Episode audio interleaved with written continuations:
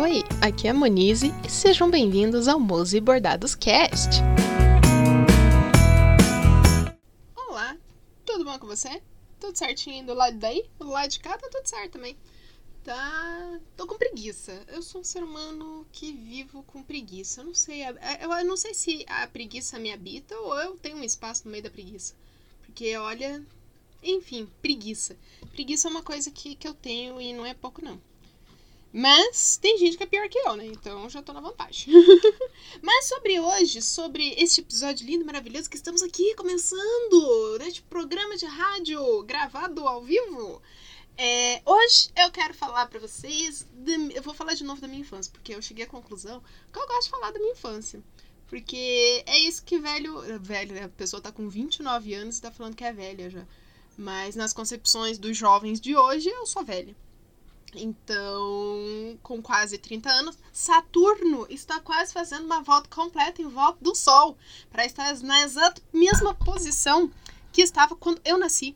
Então, assim, já deu uma volta de Saturno. Saturno, de acordo com o que dizem, leva 30 anos para dar uma volta, né? 30 anos terráqueos para dar uma volta em volta do Sol. Então eu acho que eu posso dizer que eu estou velha. Ou que eu posso ficar falando, ai, quando eu era criança era tudo mato. Aqui eu já tô nessa fase, tá? Quando eu cheguei aqui, era tudo mato.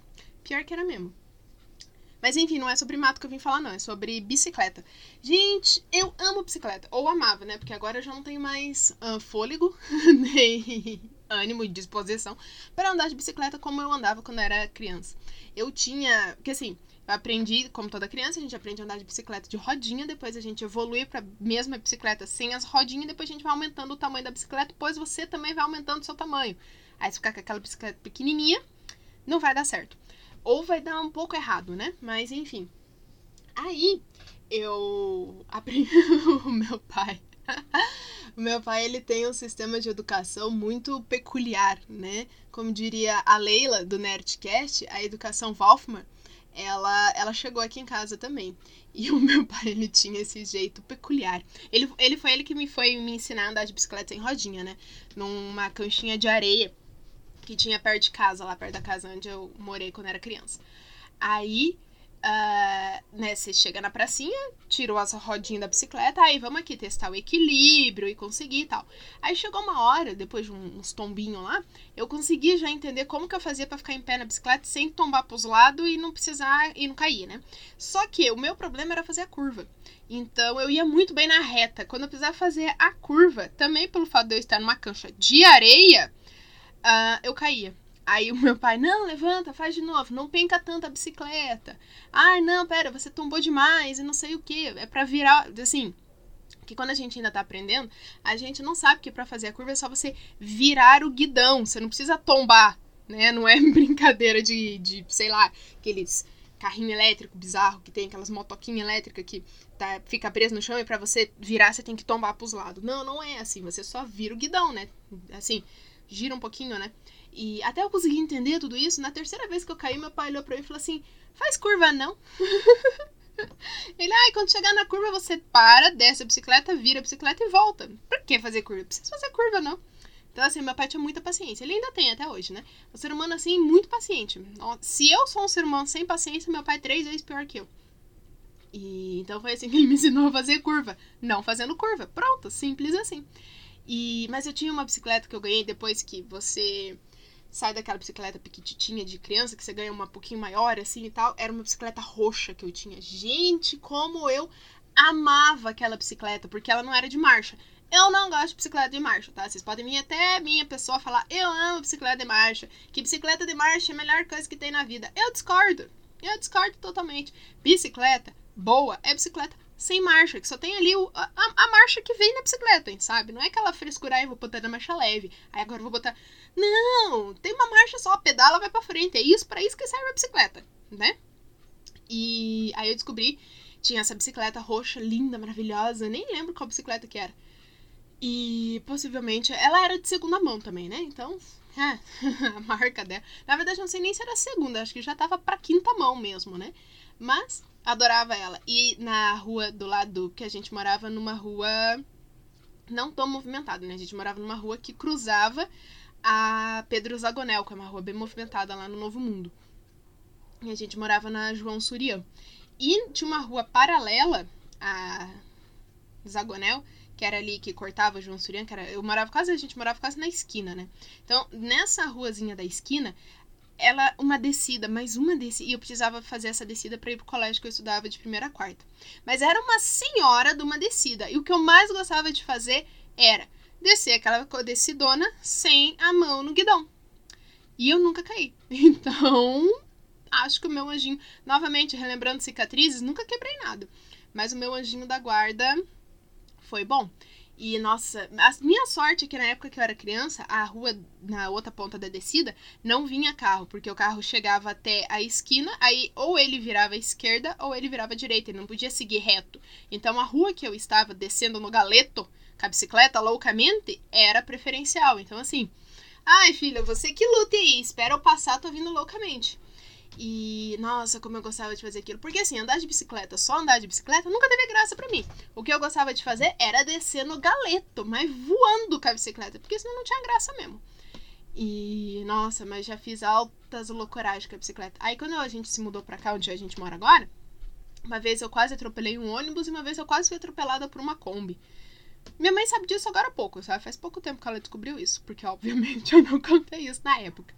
Mas, nossa, eu gostava. Aí quando a gente se mudou pra cá, a minha bicicleta roxa maravilhosa, favorita, preferida do universo, ficou pequena. Aí o meu pai comprou uma bicicleta para ele, uma barra forte. Gente, eu amo. A melhor bicicleta que existe no face da planeta Terra é a barra forte. Por quê? Só tem uma marcha, que é a marcha da bicicleta, e para frear você pedala para trás. Igual tem gente, ai, mas eu gosto de pedalar. Cara, eu não consigo entender um ser humano que está sentado na bicicleta, indo para frente e pedalando para trás. Ai, ai, que divertido, tá aqui, ó, pedalando para trás. Uh! Cara, não faz o menor sentido para mim isso.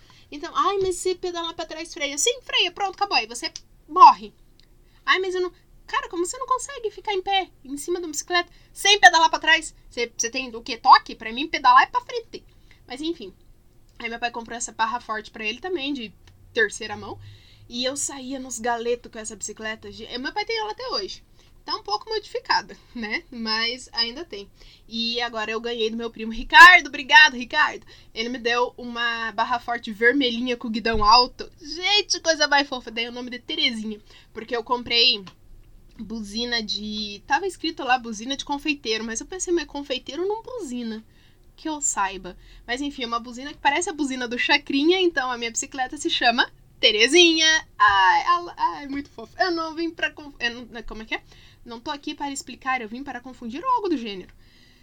Mas, né, enfim, aí eu ainda tenho. Só que não consigo mais dar, que nem andar sem as mãos no guidão, eu não consigo mais. Eu fico ali, sabe, eu começo a tirar a mão assim, mas fica aquela coisa, ai meu Deus, eu vou cair. E já seguro de novo. Eu não tenho mais, eu tenho que redesenvolver essa. Existe essa palavra? Redesenvolver essa habilidade de andar sem as mãos no guidão.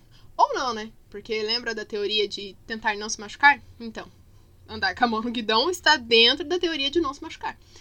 E mais pior foi minha prima, já contei uma vez quando ainda tinha um podcast com ela, que a gente foi descer a descidona do parque industrial e a retardada, desculpa Letícia, mas é, ó, começou a tremer, porque era uma descida forte, então você tinha que segurar bem ali no guidão. E deu aquela tremidinha, sabe? Aquele, aquele não tremida, mas aquela coisa ali, opa, pera, né? Aquela. E você faz o quê? Você segura. A Letícia fez o quê? Soltou. A Letícia soltou o guidão da bicicleta no meio da descida.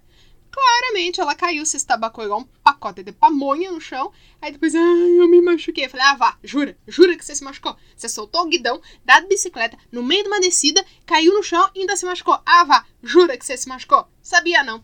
Mas enfim, não façam isso, crianças. Não soltem o guidão da bicicleta na descida, caso você esteja com um guidão tremendo. A não sei se seja uma descida mais suave ou você tenha muita confiança naquilo que você está fazendo. Só que para chegar desse nível de confiança você já caiu. Então melhor não. Melhor, melhor não. Melhor segurar o guidão mesmo. Segure o guidão que tá tudo certo. Ah, também uma coisa que, assim, eu já contei, né? Que eu, eu, eu, gostava de brincar com meus primos e eu gostava de brincar na rua. Eu nunca fui muito, assim, de brincar de Barbie. Nunca tive muita paciência. Eu acho que eu brinquei de Barbie da metade da quarta série até o começo da quinta série. Depois eu me enjoei daquilo. Eu, não, eu, ai, eu achava muito monótono para mim. Eu sempre, fui eu sempre fui um ser humano que nunca gosta de rotina ou de repetição, sabe? E brincar na rua, mesmo que você fosse brincar de novo de pega-pega, ia ser uma brincadeira completamente diferente da brincadeira anterior. Então, gostava mais de brincar na rua. Aí, mas teve uma. Quando eu tava na final ali da quarta série, indo pra quinta, tinha uma lojinha perto de casa que era uma lojinha de brinquedo e tal, e ela vendia a móveis da Barbie. Porque naquela época já tinha a primeira, as primeiras casas da Barbie, que era aquele troço de plástico, que era uma maletinha que você abria e tá, já tava ali uma, a casa da Barbie. Não tinha dinheiro para isso, né? A gente era pobre, não tinha dinheiro para comprar.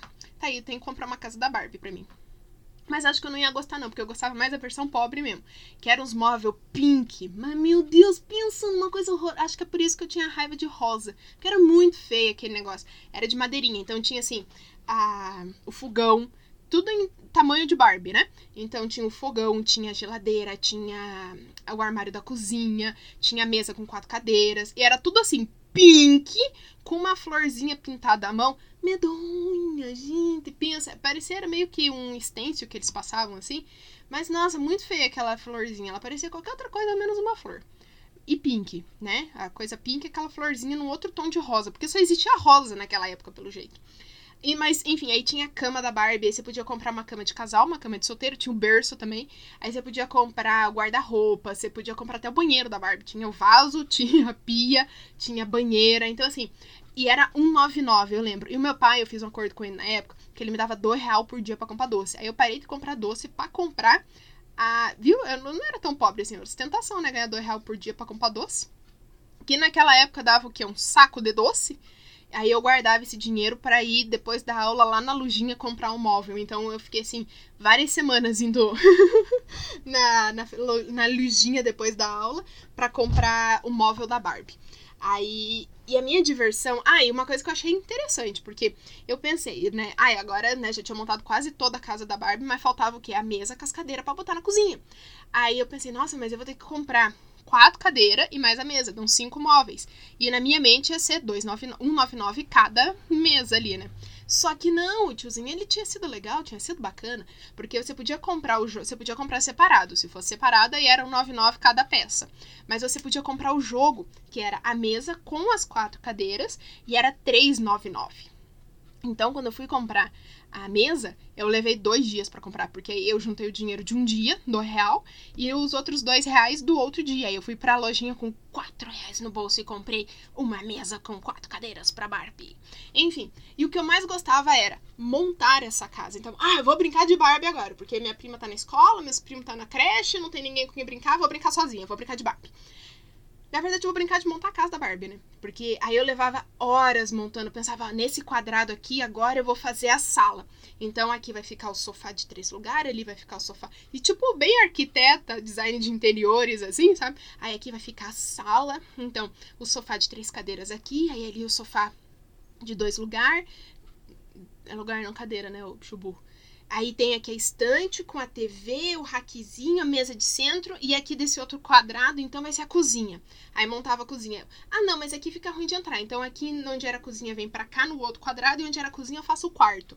E eu, nossa, eu passava um tempão ali montando a casa da Barbie, onde ia ficar isso, onde ia ficar aquilo e pensando no feng shui, que não, não sabia que se chamava assim, mas enfim, o feng shui da casinha da Barbie. Quando eu finalmente estava ali satisfeita, meu primo chegava e eu ia brincar na rua.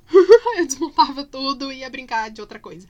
Porque eu não gostava de brincar necessariamente de Barbie. Eu gostava de montar a casa da Barbie.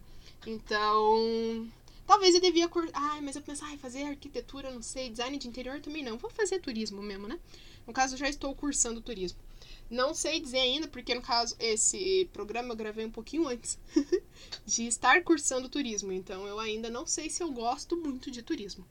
Vamos, vamos, vamos descobrir com o tempo. Mas, ah, eu adorava. Então, assim, eu gostava de brincar sozinha, mas não de. Que nem. Eu brincava de ser professora, mas eu gostava de ensinar e não. É porque isso é. É. é, é. Mas que burra, né? Professora é pra ensinar mesmo, né? Se não vai ensinar. Se bem que eu tive muitos professores que não ensinavam, não. Ai, não sei nem o que estavam fazendo na escola, porque olha, se não gosta de dar aula, tá fazendo o que com o professor, né? Mas, novamente, quem sou eu para falar alguma coisa, né? Não sou ninguém, não. Mas. Ah, eu gostava de brincar dessas coisas. De montar. Nossa, como eu gostava de montar aquela casinha da Barbie. E é uma coisa que eu me arrependo, porque eu tenho uma mania de, depois de um tempo, eu enjoo das coisas e só jogo fora. Ou dou pra alguém. Geralmente eu dou pra alguém. Tanto que quando eu era criança eu tinha uma coleção de carrinhos Hot Wheels genéricos. E depois, quando eu saí da escola, da escola não, da creche, que eu ia pra escola, tinha um piá que a minha mãe trabalhava na mesma creche que eu ficava, né? E aí tinha um piazinho que entrou lá e eu gostava daquele menininho e ele gostava dos meus carrinhos. Aí eu dei a minha sacola de carrinhos pro moleque, tipo, não, agora já sou criança, já sou adulta, tô indo pra escola, não vou mais brincar de carrinho. Me arrependo até hoje de ter dado os carrinhos pra criança. Ele ficou feliz, dei meus carrinhos para ele, dei meus brinquedos. Eu tinha os, os bonequinhos do Power Ranger que virava a cabeça. Nossa, que coisa mais deformada aquilo, né? Porque era um corpo assim super pá, barrudo e a cabecinha minúscula que era para conseguir caber dentro do peito, porque girava, né, a cabeça. Então tinha uma hora que ele tava de corpo de Power Ranger, mas a cabeça de sem Power Ranger. Aí você virava a cabeça dele, fazia left, e aí vinha para cima a cabeça do, do Muito estranho isso, né? Muito estranho. Mas enfim, anos 90, tamo aí. E oba, oba, oba, ei, né? Quem, é, quem cresceu vendo o Gugu, banheira do Gugu no domingo, 4 horas da tarde, não tem muito o que reclamar, não é mesmo? Não pode falar muita coisa, não. Era o que tinha entretenimento brasileiro, gratuito, TV aberta. Era o que tinha. E. Nossa, bem. Ah, mas foi uma infância boa, gente. Eu gostei. tem alguns traumas que a gente leva pra vida, assim. Mas foi, foi, né? Uns traumas chamados Van Damme Gretchen, né? Só quem viu sabe. E não procurem, crianças, não procurem. Não queiram saber o que é a Vandame Gretchen. Não. Vandame Gretchen no programa do Gugu. Não queiram saber o que é isso, não. Se você não sabe, segue a sua vida sem saber. A sua vida vai ser melhor. A ignorância, às vezes, é uma benção. E. Mas tamo aí, né? Tamo aí. Olho pro Vandame hoje em dia e falo. Hum. Hum. Sei de uma coisa, hein? ai, ai. Tá formando tempo de chuva. Acho que vai cair um toró logo, logo. Na verdade, tá ventando desde cedo hoje. Então, logo, logo vai cair um toró. Mas eu gostava daquela bicicleta. Agora, agora eu tô, tô, tô triste que eu lembrei da minha bicicleta roxa que eu dava os galeto e loucamente. Ah, e por que, que eu não gosto de bicicleta de marcha? Porque não faz sentido. Porque, e assim, as bicicletas, pelo menos as de marcha que eu tive, que foram duas, eram já de, de segunda mão também, né? Não era, e assim, não era bicicleta de marca, era qualquer coisa, duas rodas, o, o esquadro e um guidão. É isso aí. E tinha as marchas. Só que chegava uma hora, o controle das marchas emperrava. Aí você não conseguia nem para frente nem para trás, era aquela marcha que tinha mesmo. E às vezes, essa marcha que tinha era uma marcha ruim, né? Não era nem a, a que eu gostava levemente pesada. E, e era aquela. Ai, cara, marcha leve para mim. Você pedala, pedala, pedala, pedala, pedala, você andou um metro. Não faz sentido. E aí travava, e aí você ia tentar mudar o negócio, caía corrente. Cara, colocar a corrente de volta na bicicleta já é algo assim surreal de você conseguir realizar. Com a bicicleta de marcha, fica três vezes pior, porque você tem que engatar em 499 coisas pra. Ai, era muito ruim. Eu prefiro, eu, por isso que eu prefiro a bicicleta sem marcha, porque caiu a corrente, que não é muito legal cair a corrente, né? Já quer dizer que não tá muito boa a bicicleta. Mas é mais fácil de botar a corrente de volta no lugar com sem a marcha do que com bicicleta de marcha. E é por isso que é sempre bom você ter uma barra forte com o, com o freio no pedal, porém com um, um, um freio de guidão. Porque pode ser que a corrente da sua bicicleta caia e você fique sem freio, né? Tem esse ponto. Tem esse ponto que precisa ser levado em consideração. Então, assim, tem a barra forte. Barra forte é a melhor bicicleta que existe no mundo. Era Monarch, a marca principal. Nem sei se existe ainda mas a principal marca que tinha que fazia as barra forte era Monarch ou Monarca, né? Monarch, eu acho. E mas tenha sempre é, um freio ali no guidão, mesmo que você não vá usar ele com frequência, tem ali de sobressalente, porque pode ser que a correia dos, né, a corrente da bicicleta caia, você tá no meio da descida e fica sem freio. Então, bom ter uma reserva. Sempre é bom ter, né? O, o, o, juízo às vezes é, é importante, né? Prevenção, melhor remédio. Principalmente para joelho ralado.